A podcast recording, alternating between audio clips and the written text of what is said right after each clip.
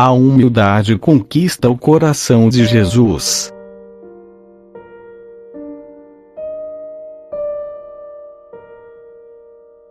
Por Joseph Stiver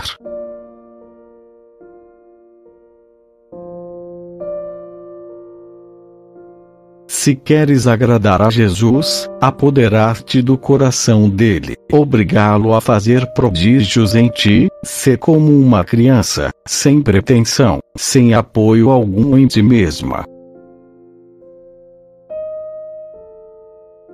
Quando uma alma é chamada ao diálogo íntimo com Deus, ela deve se revestir de humildade, como Deus é revestido de glória.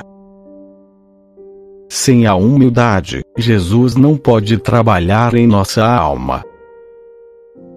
Ele aceita apenas visitá-la.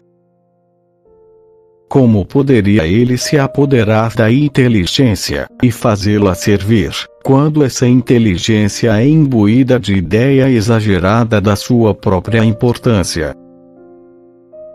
Como poderia ele reinar na vontade, e se fazer centro de todas as aspirações dessa faculdade, quando a mesma vontade se constitui um centro de toda a vida? Oh, não! Jesus não vive com orgulho. Ele deseja viver apenas com os humildes.